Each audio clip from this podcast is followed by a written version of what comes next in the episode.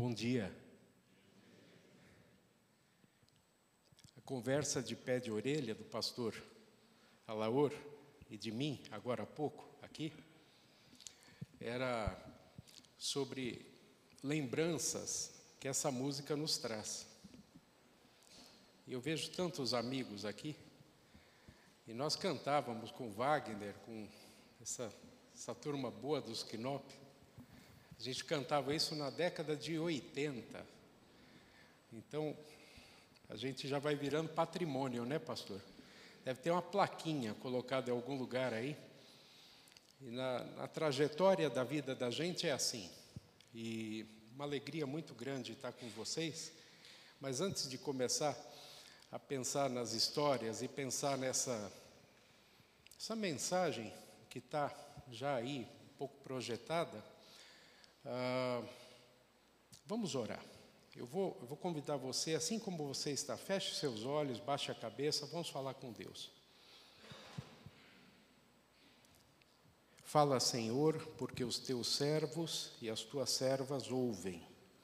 Que as palavras dos meus lábios e o meditar do meu coração sejam agradáveis na tua presença, ó Senhor, em nome de Jesus. Amém. Quando o pastor Mateus me convidou para vir aqui nesse ano, a minha esposa logo lembrou assim, né? Você pregou lá uns anos atrás. Eu não sei se foi no 79, se foi no 80, aniversário, né? Mas eu estou aqui de volta. Isso é, é sempre legal, né? A gente, a gente voltar e reencontrar amigos. A, a congregação Concórdia faz parte da minha vida também. Eu sou um menino, é, uns 40, 50 anos atrás, ali no Moinho Velho do Ipiranga.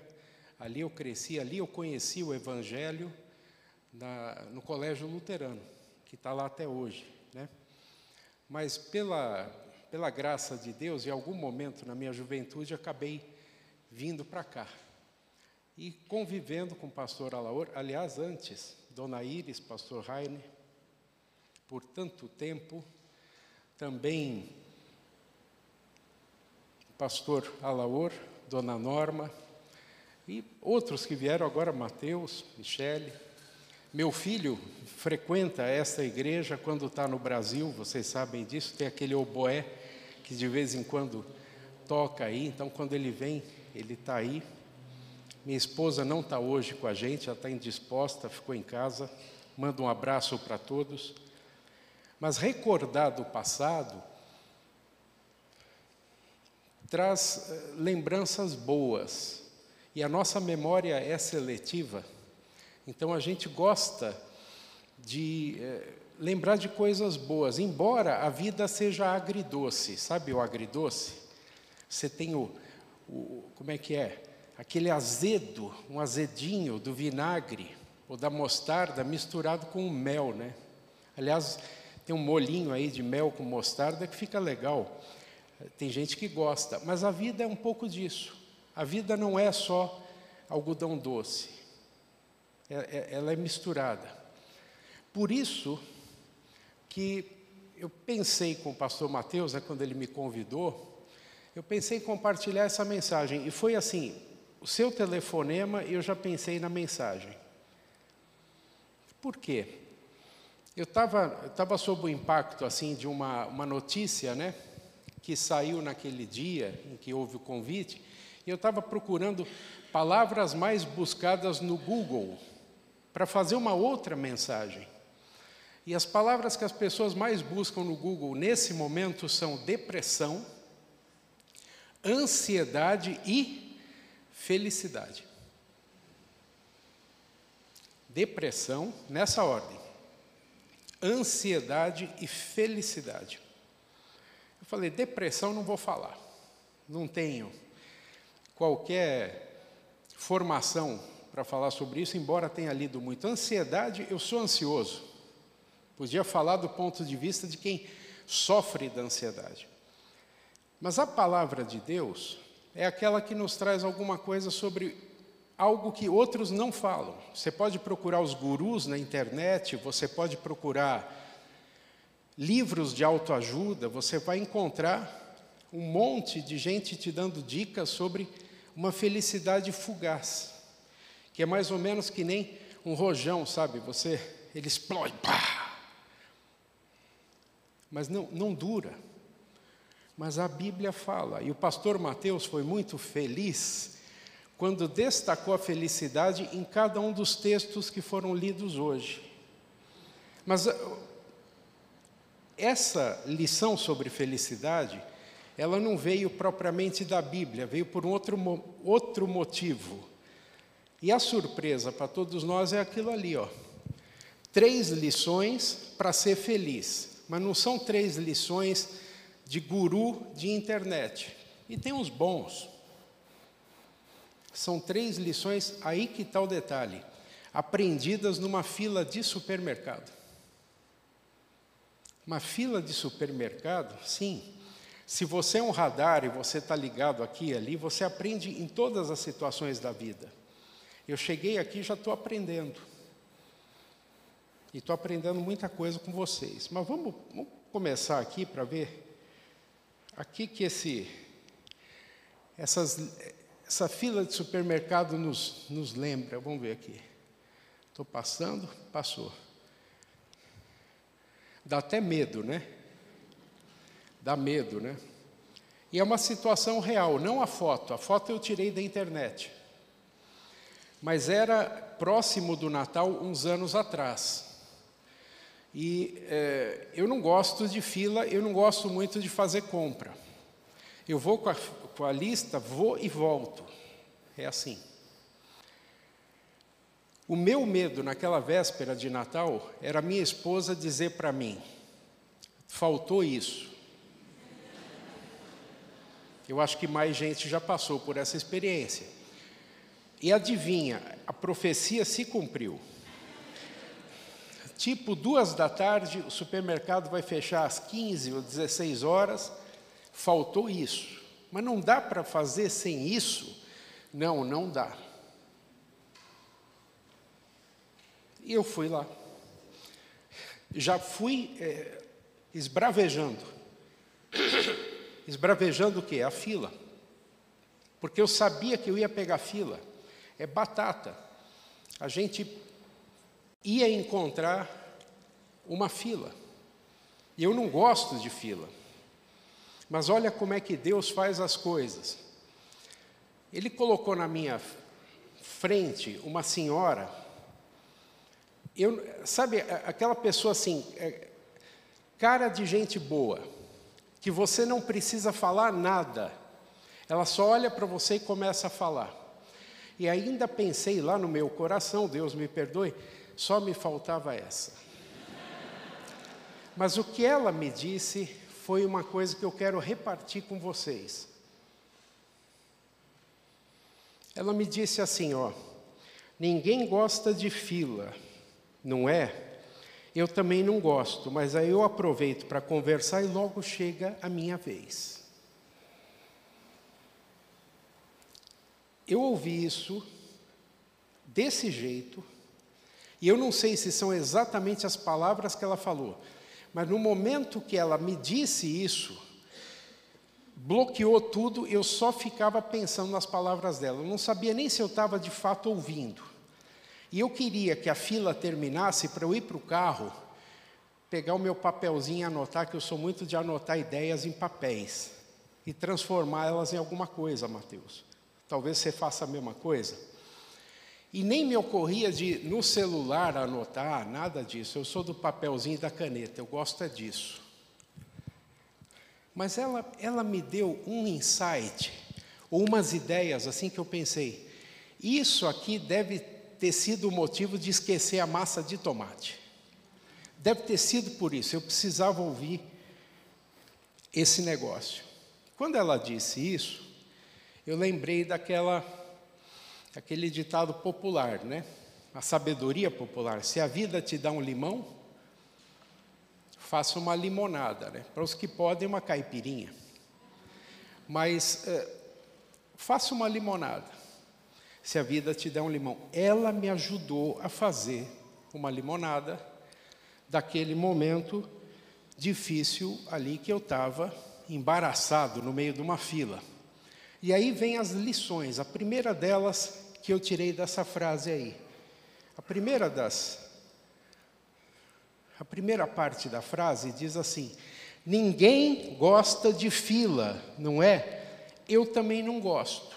E o que que isso me ensina? Isso aqui me ensina que filas sempre existem.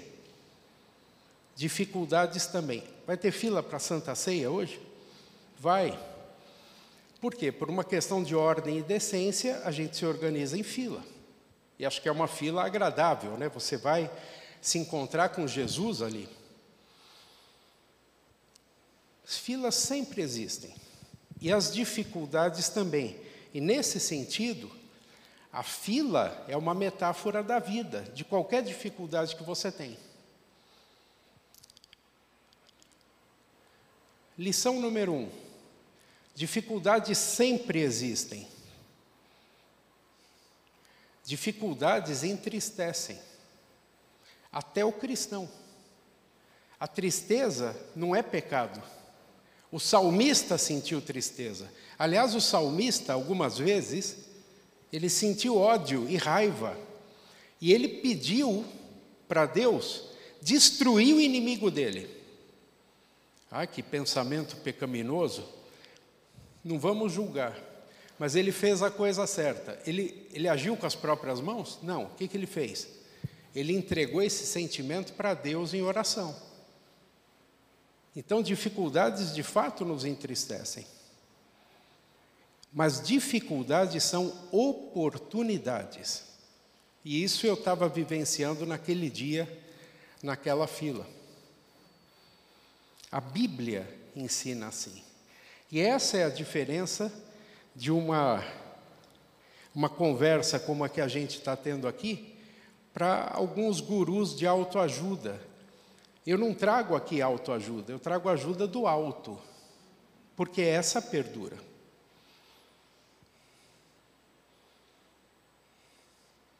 Você consegue ler comigo o que está escrito ali? Isso estava na mensagem, na, na, leitura bíblica que o pastor Mateus fez. Vamos ler em conjunto? Vamos lá.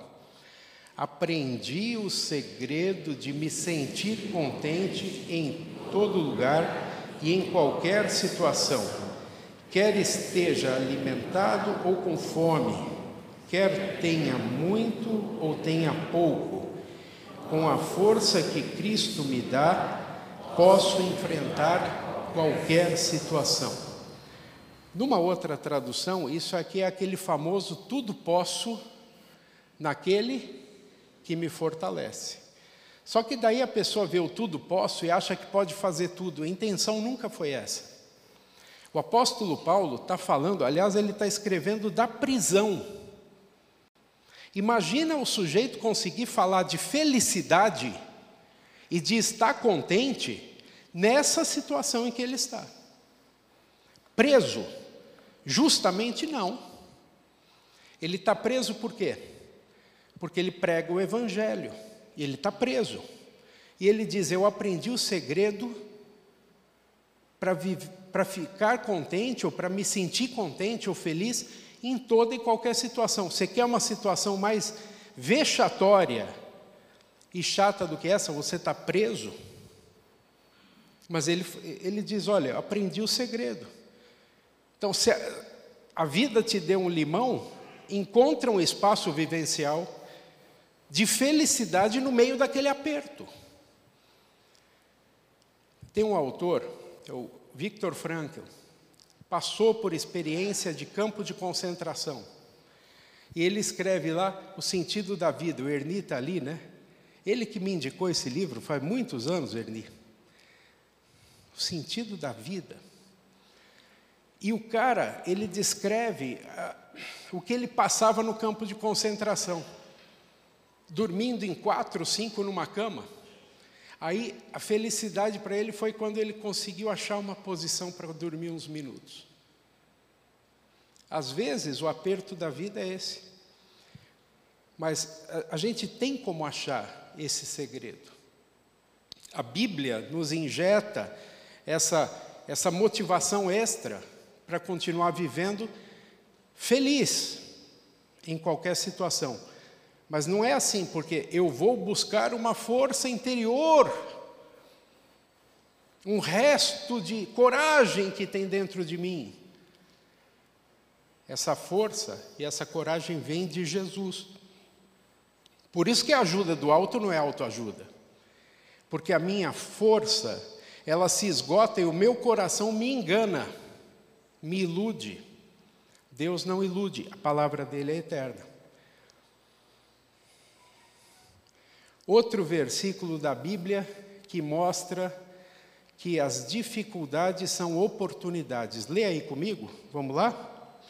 Todas as coisas trabalham juntas para o bem daqueles que amam a Deus. Você acredita nisso? Você não acredita? Pois um pneu furado pode fazer diferença na sua vida. Não sei se já passou por experiência assim. A fila fez diferença. Tanto que eu estou trazendo uma, uma mensagem para vocês por causa de alguma coisa errada que aconteceu. Faltou isso. Ai, que encheção de saco. Desculpa a expressão. Mas por causa disso encontrei aquela senhora de cara boa, e se você me perguntar como é o nome dela, eu só vou conhecê-la no céu. Eu não, eu, não, eu não perguntei o nome dela, porque eu fiquei pensando Puxa, Deus me trouxe aqui para ouvir isso da boca de uma pessoa desconhecida, mas uma pessoa profundamente sábia. E uma situação inusitada, a gente aprende que isso é verdade. Todas as coisas trabalham para o bem dos que amam a Deus. Então ame a Deus. Ame a Deus. Não é, você não vai amá-lo para ele te amar. Ele já te ama. E porque ele já ama você, tudo que pode acontecer de errado na sua vida, para ele vai ser certo. Tem gente que diz assim: Deus escreve certo por. Você acha que para Deus tem linha torta? Olhando esse versículo? Não tem. A linha torta pode ser para nós, mas para Ele é certo. Os piores atalhos da vida daquele ladrão da cruz, lembra? o bandido da cruz, o bom bandido. Bom porque na última hora ele confiou em Jesus Cristo. Mas levou a vida inteira para ele encontrar. Eu não sei que atalhos ele pegou, mas foram ruins para ele estar na cruz ali. E ele não era Jesus, ele tinha culpa. E ali ele foi redimido. Você acha que a vida daquele bandido foi uma linha torta? Do nosso ponto de vista, foi. Do ponto de vista de Deus, foi a linha mais reta entre um ponto e outro. Então, para Deus não tem linha torta, todas as coisas cooperam para o bem dos que amam a Deus. Mas vamos, vamos para outra lição, porque eu falei de três, né? Essa aqui foi só a primeira. A outra lição tem a ver com a outra partezinha que aquela senhora de cara boa me falou. Ela disse assim: Eu aproveito para conversar. Por quê? Porque ela está na fila. Aí ela disse: Eu aproveito para conversar. E aqui está a lição que eu pensei. É chato esperar na fila, é ou não é? É, mas nunca estamos sós. A fila tem essa vantagem: você está com outra pessoa. É claro que você fica com raiva do sujeito que está na sua frente, né? E do primeiro lá dá uma inveja. Meu Deus, está chegando, olha só, o cara está pagando, aí dá problema no cartão de crédito dele. Ou o Pix não entra. Quem que vai ser afetado? Você. Só que nunca estamos sós. Não importa quem esteja ali. Você está numa condição de igual. A fila, aliás, é legal por isso, né? você tem. Existe uma certa igualdade na fila. Todos, todos têm, estão na mesma condição e vão chegar juntos. Perdão. Vamos às lições de nunca estamos sós na fila. é mais fácil vencer as dificuldades com a ajuda de alguém, não é? Até na fila. Aquela senhora falou: Eu aproveito para conversar. Se ela não tivesse na fila, não tinha com quem conversar. Dificuldades nos aproximam de Deus. Você acha que isso é verdade ou não? Acabou a pandemia, as pessoas estão pensando mais em Deus ou menos? Não sei, difícil julgar, né? É difícil julgar. Mas eu sei que elas pensavam muito, muito em Deus na pandemia. Não tinha opção? Tinha. Mas elas viam a morte mais próximas da vida delas. E quando a morte está próxima, você acha que Olha, estou internado no hospital, recebi um diagnóstico estranho, vou ter que fazer outras investigações. Você se aproxima de Deus. O, o C.S. Lewis, um autor muito famoso, das Crônicas de Nárnia, para ficar assim no mais popular do que ele escreveu, tem um livro que chama Cristianismo Simples, e ele diz assim que Deus fala amavelmente aos nossos ouvidos quando tudo está bem. Mas quando Ele quer nos despertar, Ele fala por meio das dificuldades. Ele grita no nosso ouvido por meio das dificuldades. E é mais ou menos assim: desperta, acorda, levanta. Deixa de dormir, lembra de mim. As dificuldades existem para isso. Mas as dificuldades também nos aproximam uns dos outros. Essa é a novidade, aliás, do ministério de Jesus. Né? Jesus é, não fica só no amar a Deus e amar o semelhante. Ele fala assim: vocês precisam se amar uns aos outros. Mas nós somos muitas vezes, e eu estou falando de mim, arrogantes, autossuficientes. Eu me basto. Para que, que eu vou precisar do outro? Aí vem uma dificuldade, você começa a descobrir que você não está sozinho nesse mundo e que você vai ter que se humilhar, se você achar que é isso que você vai fazer, e dizer: me ajuda. Só que me ajuda é o, é o princípio fundamental de você sair da sua casca, da sua prisão, do seu egoísmo ou egocentrismo e se tornar um ser humano que Deus colocou numa família chamada humanidade. Então você não pode estar sozinho. E a dificuldade vem para mostrar que você precisa de Deus, você é dependente de Deus e você é dependente do outro. Mas que outro? Alguém que Deus vai colocar na sua frente. Naquela situação era aquela mulher. Eu dependia dela. E graças a uma pessoa, nós estamos pensando sobre isso agora. E a Bíblia ensina sobre isso. Olha só versículos na Bíblia que têm a ver com dependência de Deus e dependência do outro. Lê aí comigo. Invoca-me no dia da angústia, eu te livrarei e tu me glorificarás. Você tem apertado esse botão aí? Como é que está a sua vida de oração? Ou você só aperta na hora do aperto mesmo? Porque esse botão de help também é para agradecer, hein? Não é só para ficar na hora do aperto, é para agradecer. Porque olha lá o salmo: invoca-me no dia de angústia, eu te livrarei. A última parte a gente esquece tão fácil. Você vai me agradecer. Igual aqueles os leprosos, né? Lembra? E aí Jesus ainda diz, assim como se ele não soubesse o que aconteceu, não eram dez, não eram dez, e só um voltou, e ainda era samaritano, não era nem do povo de Deus. Às vezes nos portamos assim, mas apesar da nossa ingratidão, e escute bem isso, apesar da nossa ingratidão ou da nossa incapacidade de agradecer o suficiente, os ouvidos de Deus sempre são abertos. O Dietrich Bonhoeffer, um, um enorme teólogo do século XX, aliás, mártir um mártir cristão do regime nazista.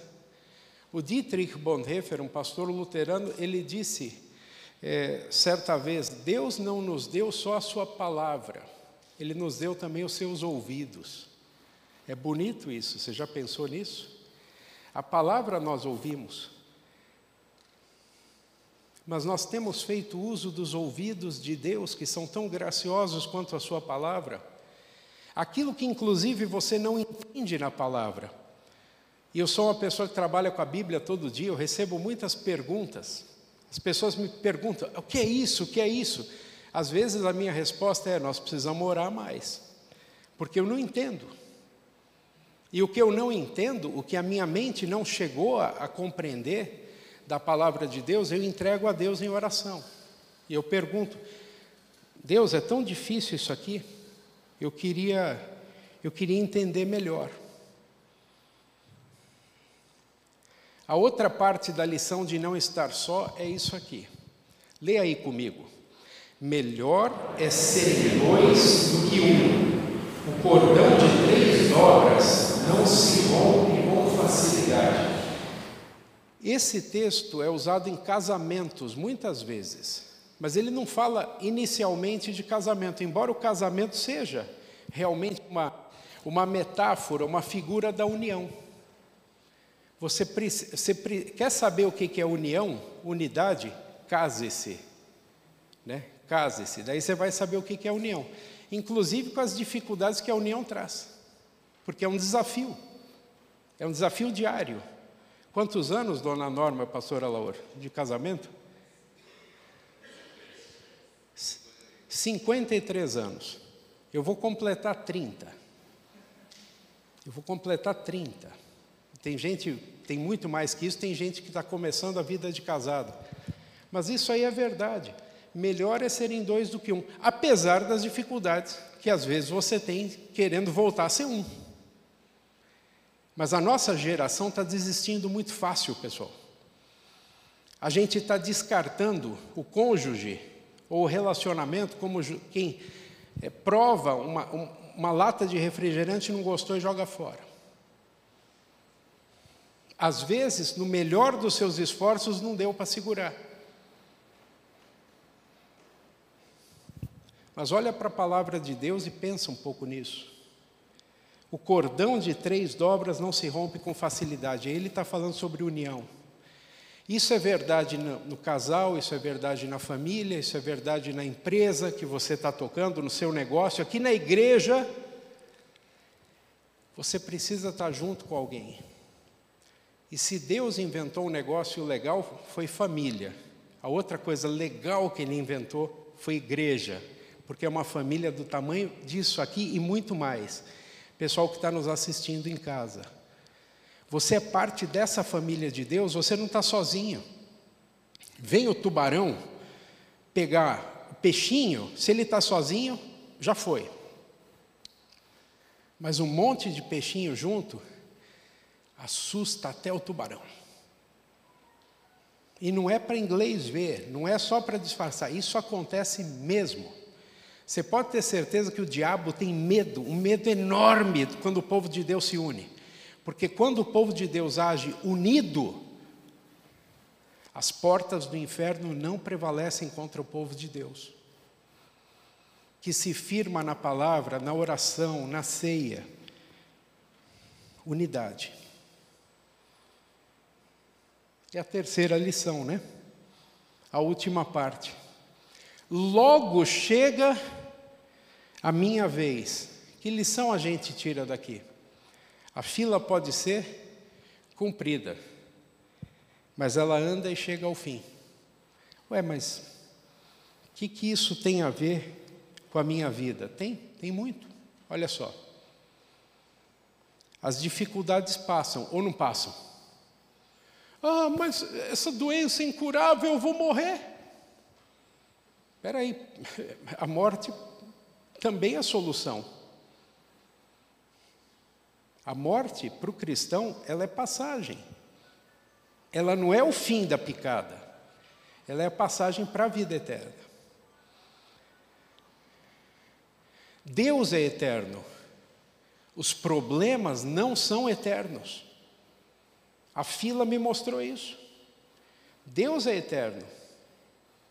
Os problemas não. Você olha para o céu, está nublado, você só consegue enxergar até lá, pensa no sol que está acima, porque ele está brilhando. Nem a morte resistiu a Deus. Ah, mas eu vou morrer. Gente, de alguma coisa nós vamos morrer, diria, dizia o velho provérbio alemão. De alguma coisa a gente vai morrer. Só que a morte está resolvida. Jesus já resolveu isso, e a Bíblia nos ensina assim. Você lê comigo esse versículo, porque é o centro da sua fé e da minha fé. 86 anos de congregação evangélica luterana Concórdia. São 86 anos proclamando isso aqui. Na hora mais difícil da vida, você vai descobrir que é fácil, porque Deus está lá, Ele não vai te deixar sozinho. A morte é um negócio muito solitário. Não é, Deus está com você. Ele vai pelo vale da sombra da morte com você. Olha como é que o apóstolo Paulo ri da morte. Leia aí comigo. Onde está a morte, a sua vitória? Graças a Deus que nos dá a vitória por meio de nosso Senhor engraçado o jeito que o grego está construído nesse texto. Só faltou o autor, o, o Paulo, escrever assim: ha, ha, ha, morte. Ha, ha, ha. Cadê você? O texto grego ele permite que a gente entenda isso. Paulo está zombando da morte. E a morte não é coisa com que se brinque. Quer dizer, o cristão pode brincar. Não de se matar, porque isso longe de nós, isso não é solução. A vida Deus nos deu e Deus vai tomá-la. Só que quando Ele tomar a nossa vida, nós estamos nas mãos dEle. Então não é o câncer que vai me matar. É Deus que vai me tirar dessa vida e vai me levar para a eternidade. Deus não precisa de um câncer para fazer isso. O coração parou. Deus levou. Ah, fica a saudade, fica a dificuldade, fica um monte de coisa o Deus que cuidou do começo ao fim continua cuidando. Esse problema já está resolvido. E se Jesus ressuscitou, ele foi o primeiro, diz a palavra. Nós todos vamos com ele. Onde está a morte, a sua vitória? Não está.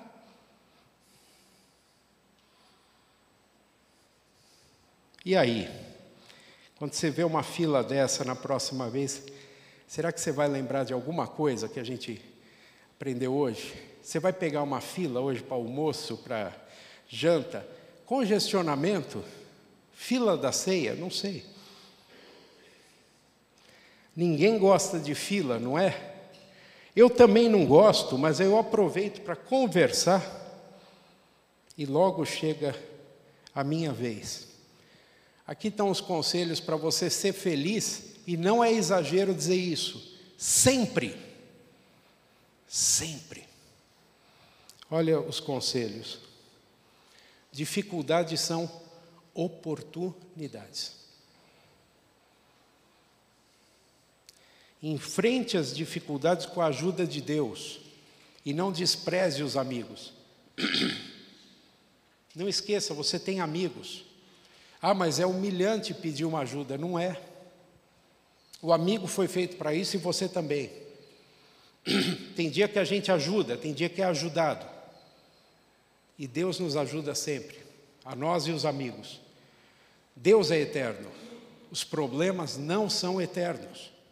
Pode ser o pior problema que vem na sua cabeça nesse momento, quando eu falo. Vai passar.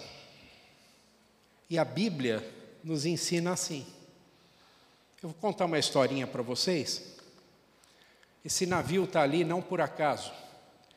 É que tinha um sujeito chamado Horácio Spafford. O Horácio Spafford era um advogado muito bem sucedido. Ele era inglês, foi morar nos Estados Unidos e ali nos Estados Unidos ele fez o negócio e a vida dele. Ele tinha uma bela família, a esposa, quatro filhas. Um dia eles dizem: vamos voltar à Inglaterra para passar um, um tempo de lazer com a nossa família. Passagem comprada, ele embarca a esposa e as filhas, e alguém fala para ele: Ah, mas tem que terminar aquilo. Ele diz para a esposa e as filhas: Vão na frente. Eu vou no próximo navio, eu preciso resolver isso. No meio da travessia, no Atlântico Norte, o navio afunda. Ele recebe um telegrama. Eu estou viva, é a mulher. Mas nossas filhas estão com Jesus. Imagina a dor.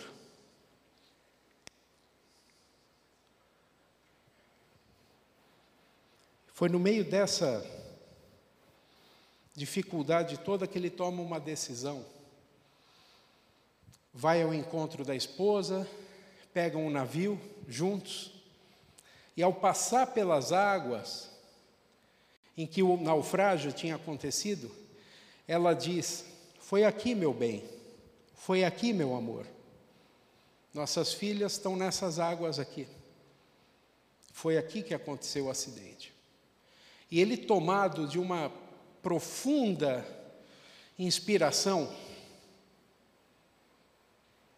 compõe um hino, uma letra linda, e ele podia fazer um, um hino de murmuração, um hino de, meu Deus, por que isso aconteceu? Ele tinha direito disso, nós também temos. Mas o hino que ele compôs, que a gente vai cantar agora,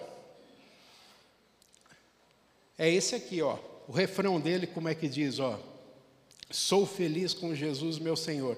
Em inglês, all is well with my soul. Tudo está bem com a minha alma, tudo está bem com a minha vida. Eu quero que você cante esse hino junto com a gente agora, sabendo que esse hino é um reflexo daquela das lições aprendidas para ser feliz sempre, dessa mensagem. E por aqui eu vou desejando os parabéns para a congregação Concórdia. Não importa as dificuldades que essa congregação já passou e as que terá. É possível ser feliz com Jesus sempre. Vamos cantar. Vou cantar junto com vocês.